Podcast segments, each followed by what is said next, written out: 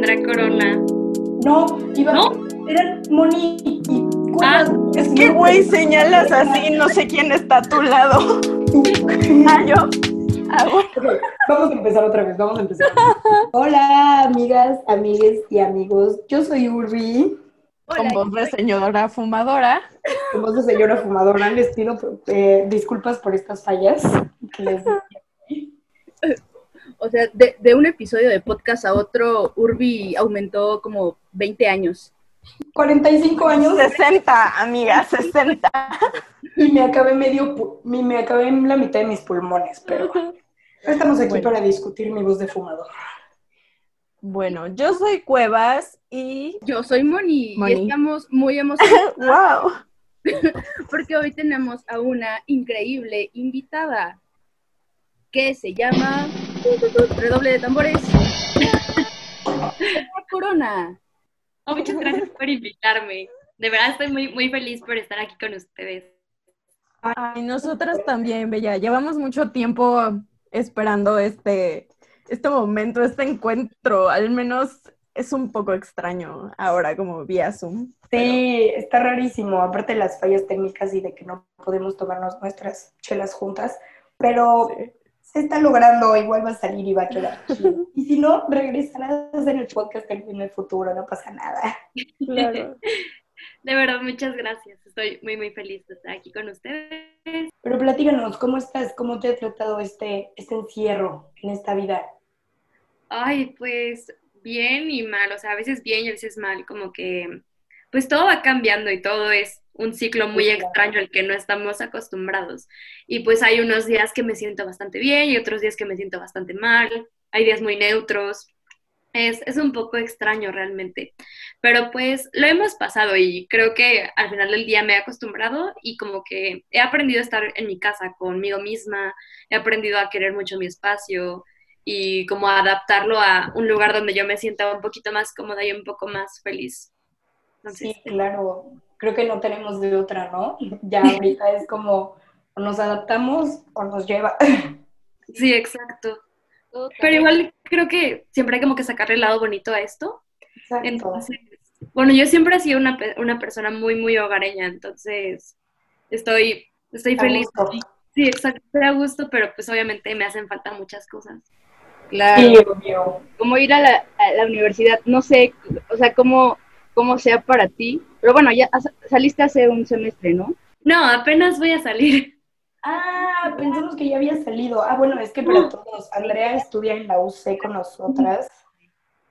Ah, yo pensaba que eras un año o medio, o bueno, un semestre más, que ibas más arriba que nosotras. No sé por Yo también. No, no, creo que vamos en el mismo, de hecho. Sí, vamos en el mismo. Ah. Oye, pues quedas una semana y exámenes, amigas. Salud por eso. Salud por graduarnos. Sí. Pero bueno, para todos los que nos están escuchando, Andrea estudia comunicación visual con nosotras. Bueno, no con nosotras en comunicación visual, pero con nosotras en... Entonces, por eso, por eso hablamos de nuestra graduación. publicidad no pagada. por- Sí, la cagué, perdón. Te iba a preguntar, ¿cómo ha sido para ti, eh, pues, como artista en tus procesos creativos, estar, pues, ahora en, en cuarentena? Pues fíjense que justo durante la cuarentena cambié mi estilo completamente.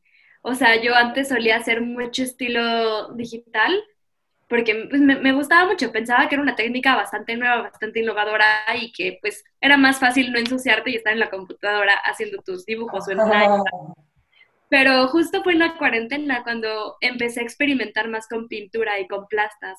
Y fue cuando me di cuenta que realmente sí me gusta ensuciarme y llenarme de pintura y experimentar. Y más porque es una manera como más natural de jugar con, con tu arte. Entonces, empiezo mi proceso creativo más bien viendo a lo cotidiano. O sea, como un simple plato de frutas, como un simple, no sé, una ventana, lo que sea, me gusta más. Porque antes jugaba mucho con el surrealismo, pero como que me dejó de encantar. Entonces, como que, bueno, los artistas siempre estamos evolucionando, entonces siempre estamos cambiando. De hecho, es muy malo si te quedas como estancada en una sola línea, siempre tienes que ir cambiando y cambiando. Y solo así, pues, pues vas creciendo. Y, y justo yo no era una experta en el acrílico, no lo soy aún, pero sí he visto cómo mi técnica ha mejorado mucho, mucho. Y justo este tiempo de cuarentena, pues me he dado cuenta que puedo hacer más cosas que solo el digital. Qué chido, qué raro que, bueno, sí, un poco raro que acabes de empezar con, con los acrílicos porque parece que llevas años. Lo haces súper bien. A mí me encanta tu trabajo. Muchas gracias. Sí había practicado anteriormente, pero nunca me había adentrado como a hacerlo así en serio. Sí, claro, formalmente.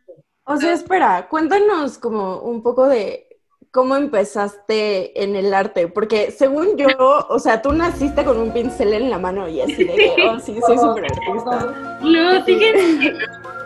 Bueno, o sea, mi pasión por el arte empieza cuando más o menos yo tenía como, como 13 años. Yo antes bailaba ballet, bailaba muchísimo ballet. Ah. Entonces era todo el día quedarme en, en las academias porque mi tía tiene una academia de ballet. Entonces yo estaba ahí todo el tiempo con ella y daba clases y estudiaba y, hacía todo. Entonces como que siempre me ha gustado como mucho la expresión, el performance y todo eso. Y justo más o menos al mismo tiempo empecé a ir a clases de pintura a Coyoacán, al bazar, no sé si lo ubiquen, el bazarcito de Coyoacán donde venden artesanías. Hasta el fondo hay muchas personas dando clases. Y, y, había un chavo que se llama, no, lo adoro todavía. De hecho a la fecha sigo yendo a visitarlo. Oh. Bueno, era un señor, pero es un chavo, era un señor. se, llama, se llama Alejandro y justo él me enseñó a pintar. Y lo que él me enseñaba a hacer era hacer recreaciones de pinturas. Entonces tengo así mis primeras pinturas que hice, así súper, súper así chiquitas y todo. Y eso fue como, como empecé a hacerlo. Pero después como que lo fui abandonando un poco y no era tan, no practicaba tanto porque pues estaba más en el ballet. Y cuando entré, cuando estaba en la prepa, en sexto de prepa, me metí a el área 4, ¿no? Y ahí tenía una, una carrera, que, digo, una materia que se llamaba comunicación visual. Y, y, me encantó, y me encantó la carrera, de la, digo, la materia, me encantó, me encantó, porque era lo mismo que estudié, pero en pequeño Y después de eso, me equivoqué de carrera. Esto se pone interesante. o sea, primero me metí a, una universidad que, que no era de mi 100% agrado, y estuve ahí cinco semestres. Wow. Un ratote, no manches. ¿Cuántos años tienes? Ah, Tengo 24. ¿A qué edad saliste de la prepa? Qué joven. A los 10, porque es niña genio. Ocho años, ella ya estaba con tres títulos en la mano. Bueno, me metí a esta universidad y estudiaba comunicación pero era súper general, así de que periodismo, radio, televisión, etcétera. Y, y, algo que me empecé a dar cuenta es que yo en todas las clases me la pasaba dibujando, o sea, no hacía nada, no, no ponía atención, solo dibujaba. Entonces, pues, eventualmente me empezó a ir medio mal en esa carrera porque, pues, no, no ponía atención, no hacía las cosas, faltaba mucho, entonces, pues, pues no, y y fue cuando empecé a investigar otro, otro tipo de carrera, porque dije, o sea, no puedo quedarme aquí un año y medio más a perder mi tiempo, a estar en donde no me gusta, porque no me gustaba la escuela, no me gustaba el ambiente, no me gustaba las materias, no me gustaba el enfoque que me daban, yo estaba aterrada. Solo me quería salir de ahí y huir corriendo, y huir, y huir. Entonces fue cuando encontré pues la otra universidad donde estudié comunicación visual y fue ahí cuando me adentré más en el arte.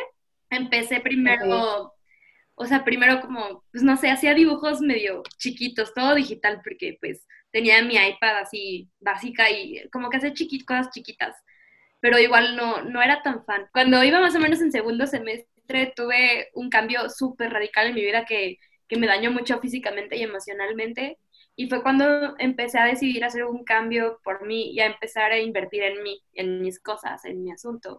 Y como justo después de esta ruptura social amorosa, le llamaremos así, tóxica, horrible, así le pondremos, este, justo fue cuando empecé a crear mi arte desde cero, desde donde yo era, donde no me sentía juzgada por nadie, donde nadie me decía que que era un fracaso, que, que, solo me la pasaba haciendo cosas que no. Entonces fue cuando empecé a como despegar un poco. Les digo que empecé en el digital porque pues era lo que me enseñaban en la escuela. Sí me enseñaban dibujo humano y eso, pero era como perspectiva, como dije, cuerpos humanos, dibujo, etc. Y aparte, Bueno, aquí les voy a contar cuando íbamos acá en segundo semestre. Uh, chica, chisme. Sí, es un chisme. No, pero- pero se van a burlar mucho de mí, estoy segura, porque mis compañeros se burlaban muchísimo de mí. Nos tocó esta temporada que solamente pintábamos figura humana, pero de hombres. Yo quería pintar mujeres. Entonces, hacía el cuerpo del hombre y me saltaba su parte. Pueden ver todos mis dibujos, todos tienen un hueco. No, me sentía muy incómoda, o sea, me sentía muy incómoda. Pues sí. No podía. No podía. Entonces, ya, no, no. Y justo después nos trajeron a una chica que estaba embarazada. Y no, ya, otra cosa. Y fue justo cuando empecé a experimentar primero con, con cuerpos desnudos, como más al desnudo en digital. Y, y ya empecé a experimentar más como con la figura femenina. Me gustaba ponerlas como en situaciones, sea, algo de mis dibujos como muy claro es que siempre están tristes, no sé por qué. O sea, todos me comentan esto, como, qué bonito, pero ¿por qué está triste? Y era como, yo realmente me sentía en ese momento, era como una especie de sombra que traía, que pues todo el tiempo estaba triste, entonces mis dibujos eran muy melancólicos y todos tenían expresiones muy nostálgicas. Entonces, pues eso era como, como algo que retrataba mucho. Y de hecho, es que no me gusta dibujar a las personas sonriendo. Ajá. Está chido, es tu trabajo, refleja cosas bien chidas. Siento a veces que las personas nos podemos como identificar más con alguien triste que con alguien feliz. Eso es muy, muy feo, pero, pero Pero cierto. Entonces, ya después de eso, este, pues vino la cuarentena. De hecho, me empezó a ir bastante bien con lo digital que hacía. Y después vino la cuarentena y fue cuando empecé a experimentar más, pues, en el acrílico. Y ahorita estoy fascinada con lo que hago. Estoy muy feliz. La, la verdad es que no lo hago mucho porque luego no me da tiempo con la escuela. Antes trabajaba, pero me despidieron, entonces pues ya no trabajo. Tienes más tiempo para pintar. Exacto. Tengo más tiempo para pintar, pero justamente no lo he hecho porque he estado como en otro mundo, no sé, como que a veces también es bueno un descanso, pero les debo admitir que me siento un poco culpable sin estar pintando. Sí, sí pasa, es horrible, pero no, está bien. Luego también necesitas este tiempo para, No como hacer para nada. absorber. No, y luego cuando no haces nada absorbes cosas que luego te das cuenta que fue porque no hiciste nada, entonces está bien. Sí. Tú, paciencia, todo su tiempo. Les decía que ahorita invierto mi tiempo como en concentrarme en mi tesis o en mis tareas. Ah, muy bien, felicidades, porque nadie aquí lo está haciendo. Muy bien No por ti. Llévanos por tu camino, por favor, enciende la luz, o sea. Oye, un poco de chisme, ¿de qué es, de qué es tu tesis? ¿De qué va? Mi tesis es este apropiación, apropiación de la, de la feminidad en el siglo XX. Hay que pasarnos bibliografía, que Sí, tengo unas buenas, luego se las mando. Sí, sí, sí, eso estaría increíble. Pero oye, también platícanos un poco, ¿cómo es tu proceso creativo? ¿Qué, qué pasa por tu cabeza a la hora de hacer todas esas cosas tan chidas? Pues no sé, o sea, es extraño cómo se me vienen a la mente, o sea, como que de repente hay cosas que sí planeo mucho, o sea, que estoy como por días pensando cómo lo voy a hacer y cómo lo voy a crear, porque de repente se me ocurren, depende de lo que sienta, de lo que vea, de repente, no sé, a veces me inspiro en canciones, las canciones me, me inspiran muchísimo a, pintar cosas igual me llego a inspirar, no sé, en alguna serie, en alguna experiencia o en algo que yo sienta que está pasando en la sociedad. Y lo que hago es pensarlo a veces por días o a veces de la nada se me ocurre o veo una imagen de referencia y digo, quiero hacer algo parecido, pero cambiarle algo. Entonces, pues como, como dependiendo. Pero normalmente sí, sí lo, o sea, mis grandes obras que son las que sí realmente planeo. O sea, planeo con dedicación.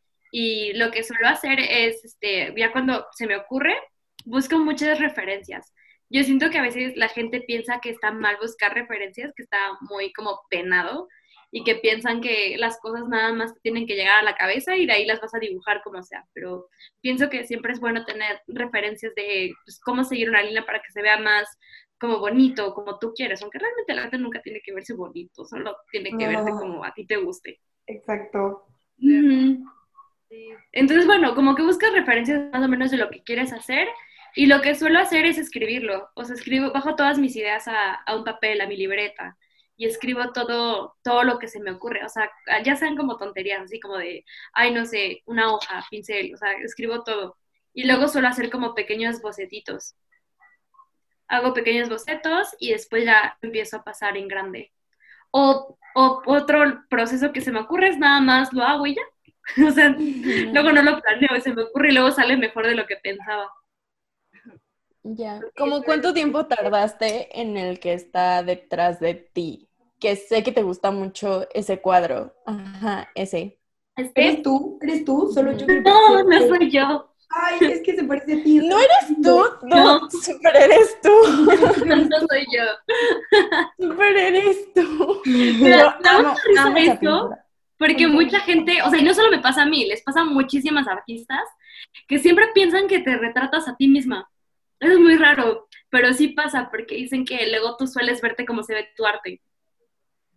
Sí, yo también había escuchado eso, pero yo opino que sí eres tú. Pero bueno. No, no soy yo. Pero más o menos, me- este lo hice súper rápido, lo hice en tres días, pero tres días de 11 de la mañana a 3 de la mañana. Oh, qué duro. Wow. Es que soy un poco clavada, o sea, de que de verdad empiezo algo y no me gusta pararme hasta que lo termino. Por eso luego me tardo mucho en pintar, porque tengo que tener un día completo para, para mí, o sea, para pintar, nada más. Claro. Oye, ¿cuál es Me- tu obra más tardada y la que hayas acabado así en menos en menor tiempo? Una más tardada. Es que realmente soy rápida. Bueno, tengo una que me he tardado mucho, pero porque no la he hecho. O sea, más bien la he descuidado. Nada más la tengo ahí. De hecho, está ahí atrás. Es un óvalo gigante.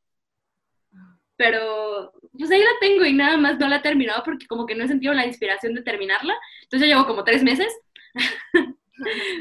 Pero una que sí haya terminado, mm, ¿qué les digo? Que soy muy clavada. O sea, me tarda máximo cuatro días, una semana. Y normalmente hago formatos chiquitos. Este es como uno de los más grandes que hago, pero normalmente hago formatos chiquitos, por eso los acabo Sí. rápido también. Y uno que hice súper rápido fue un pastel de los que hice, lo hice como en una hora. Uh, Wow. amamos tus Amo pasteles. tus pasteles. Fue, fue mi cumpleaños a inicios de noviembre y pedí un pastel basado en los pasteles de Andrea Corona porque son muy bonitos. Sí, son, Wow. De sí, verdad. son muy bonitos. Y se De me verdad. antoja comérmelos. ¿De qué sabor serían tus pasteles? De chocolate yo creo. Ay, qué rico. Sobre tus referencias y que está muy extraño cómo a veces las personas piensan que la obra va a surgir de la nada o que, que uno no, que una persona no puede inspirarse en otras personas, en obras de otras personas, cuando en realidad pues nada surge de, o sea, como de la nada, ¿sabes? Como de que, uy, sí, Exacto. que todo tiene una relación. Sí, justo. vamos, vamos retomando, vamos apropiándonos, pero en este momento, ¿quiénes son tus referentes? Pues, o sea, más o menos mis referencias, ay, como les digo, nada es original, entonces todo surge como de una idea ya plasmada. De hecho, mi idea de los pasteles la tomé de los pasteles de Sanborns, Ah, me encanta. que son como llenos de... que son como llenos de merengue, así flores, así como súper duras. Y Es mi entonces... referencia favorita. Literal. Mi favorita. Me la paso tomando fotos de pasteles de Sanborns. Cada vez que voy a Sanborns me voy a los pasteles a tomarles fotos. Wow. Soy súper, súper fan de hacer eso. Guau. Miren, aquí tengo un montón. Les quiero saber. Sí, es cierto. Wow, wow, wow. Qué gran dato curioso, güey. De que Andrea Corona, sí, güey, le toma foto a los pasteles de De Sanborns. Sanborns. Wow. Solo en maldita musa. Bueno, pero Los amas. ¿Desde hace cuándo tienes esta fascinación por los pasteles de Sanborns? no sé, o sea, de, de hecho, son unos pasteles. A mí no me gusta, como saben. No me gusta el sabor de esos pasteles. No sé, el merengue me empalaga demasiado, pero me encanta verlos. O sea, por mí me los compraría. Igual como estos pasteles del centro que venden así en las pastelerías tradicionales y que tienen los payasitos. Ay, no, me, me fascinan. Estoy encantada con eso. Me encanta. Tu cuarto Y- lleno de pasteles podridos de betún de colores, así. Ajá, aparte todos duros. Sí, soy súper fan. Me encanta, es como muy glitch. Me encanta. Y este, y digamos que de música, ay no, aquí sí, mi, mi música como que yo escucho de, no de todo, pero más que nada escucho rock. A veces como digo, ay. Ay, Yo digo, ay. Luego lo pienso y digo, ay no, de verdad que parezco chaborruco escuchando todo lo que escucho. Te los juro. Soy soy súper fan de Paul McCartney, me encanta, o sea, me encanta ese señor. Me encanta todo lo que hace de música. Y me gusta mucho de Pitch Mode, me gusta mucho de Cure, me gusta mucho de Smiths y Billy Idol me fascina. Pero, o sea, más aquí hablando como más de morras, hay una chica que me encanta que se llama Alexandra Xavier, tiene una música fantástica. De verdad la escucho y me vuelo. Ahorita ando súper traumada con una canción que se llama Out of Touch. Uf. Ya ando fascinada. qué chido. Y- Y de pintoras, o sea, más que nada me inspiro, no sé, me gustan mucho la- las pintoras actuales. Hay una chica que se llama Erika Lee Sears. La deben de ubicar porque pintó, bueno, pintó el, ¿cómo? El audiolibro de Lana del Rey. Ya, no sabía que Lana del Rey tenía un audiolibro, pero qué chido. Felicidades Ajá, por. Lana del Rey. Me parece espectacular. Me gusta mucho Leonora Carrington. Me gusta mucho Matisse y Magritte. Magritte me encanta. No me acuerdo mucho de sus nombres, pero es mucha gente que sigo en Instagram. De hecho, como que me admiro mucho a más artistas pequeños. O sea, me, me encanta lo que hacen algunas personas. Digo, wow, qué cosas. que a veces es súper raro como ver a estos y a estas artistas emergentes que hacen cosas muy increíbles y piensas, wow, ¿por qué no están en galerías, en exposiciones, en ferias? Y sí, sí pasa bastante. Oye, y platícanos, ¿qué consejo le darías a las morras que están como empezando, que no saben si quieren ser artistas o no, porque es súper difícil y no saben qué hacer o cosas así? Como, ¿cuál sería tu consejo? Yo la verdad jamás, jamás imaginé que iba a llegar ahorita donde estoy. O sea, tal vez no estoy como súper, súper alto, pero creo que pues sí he logrado posicionar mi arte de alguna forma. Y pues la verdad es que pienso que, que no tengan miedo, o sea, que lo hagan. O sea, a veces suena muy fácil decir como, no tengas miedo, atrévete, sigue adelante. Es como, pero que lo intenten, o sea, y que no le teman a los cambios, que no le teman también al fracaso, porque eso es Sí, súper claro. común, o sea, porque te van a rechazar en mil lados, o sea, no vas a lograr mil cosas que quieres, pero el chiste es no rendirte y seguir y seguir y seguir. O sea, de hecho, la obra que está aquí atrás, la que les digo que me encanta, la hice principalmente para meterme a la Bienal de Ilustración, pero... Sí. Al final resulta que no se mandó mi archivo. No, eso es súper triste. Fue distracción mía, o sea, sí, que lo mandé en baja calidad y me lo regresaron para que lo volviera a mandar. Y jamás vi- recibí ese correo, o sea, jamás lo vi. Hasta el día que, que fue la eliminatoria y dije, chim, ¿qué hice? Pues no quedé por esta situación o por otras que pues igual puede que a los jueces o no les guste tu arte o que no sea para todos, pero no por eso te tienes que rendir o no por estar en una galería significa que seas más o menos artista o más o mejor que otros. Oye, yo tengo una pregunta como un poco más malvibrosa, pero bueno, no sé si malvibrosa, pero o sea, La más no, o sea, siendo una artista morra y pues joven, eh, cuando has tratado de, no sé, aplicar en galerías o lo que sea, no, no han como hecho menos por ser morra o algo así, ¿sabes? Como, como no has vivido como este machismo por ser artista mujer joven. Sí, o sea, realmente tal vez en un grado un poco leve, pero sí, sí lo he vivido. Por ser morra, no, no tanto. Más bien por ser joven, por ser artista joven. Que algunos, bueno, galeristas piensan que, que si te meten a sus cosas, como por ser emergente, por ser un artista pequeño, no vas tanto como lo haría un artista más posicionado o con más reconocimiento. Y de hecho me ha pasado varias veces que también, ¿saben que cuenta muchísimo, que da mucho coraje?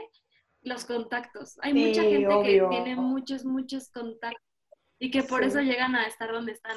Y yo la verdad es que en el arte no tengo tantos contactos. O sea, sí me ha costado un poquito más. Sí, es súper difícil. Sí, pero justo he intentado como alternativas, como, como revistas digitales este, creadas por, por morras que ahí sí te invitan, sí te incluyen. Eso está, está muy cool. He estado participando igual con otras tipo de revistas que también sí me han incluido. Entonces, también es padre. O sea, cierto, siento que no solamente nos tenemos como que plasmar en el lado tradicional de, de galerías y todo Totalmente. eso, porque hay, hay un mundo afuera que, que te da más oportunidades. Sí, claro. Siento que a partir de la pandemia como que se están abriendo como mil más oportunidades de las que había antes de la pandemia, que aún así ya era como un montón de cosas digitales. Y ahora pues como que una galería como mamona, fifi, que solo expone vatos o artistas de súper renombre, lo que sea, pero pues que exponen cualquier cosa. O sea, como que esas cosas es como... eh, ya no son tan necesarias porque la atención del público que quieres no está ahí. O sea, no imagino que busques como, o sea, que tu target de, de gente que siga tu arte esté tipo en Kurimansuto o algo así. Sí, o, totalmente. Sí, o sea, como que no. Creo que aquí en como en la banda como, como colectiva, como emergente, es lo que se está armando pues mejor y sí, qué chido que, que o sea, realmente sí estás muy joven y... Y es como, ah, sí, Andrea Corona, claro. O sea, yo la primera vez que te vi en la vida fue porque una amiga me compró una tote bag tuya. Ah, Así, literal, fue como, ah, sí, tu tarjeta, Andrea Corona, no sé qué. ¡Wow! ¿Quién es ¡Celebridad, esta güey! persona? Una celebridad.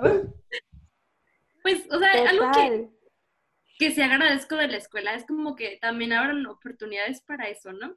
O sea, como que igual, o sea, no siempre, pero sí, ayuden como a los alumnos a crecer entre la misma comunidad y a darse a conocer, porque creo que eso hace falta en muchas otras escuelas, que en unos lados solo eres como un número más o una persona más que paga sin dar importancia a lo que haces o a lo que piensas, porque también eso es como, como no sé, siento que es importante y, y justo por eso yo no le tengo tanto odio a la escuela actual, porque más bien es que vengo de, de una peor, entonces por eso puedo hacer mi comparación.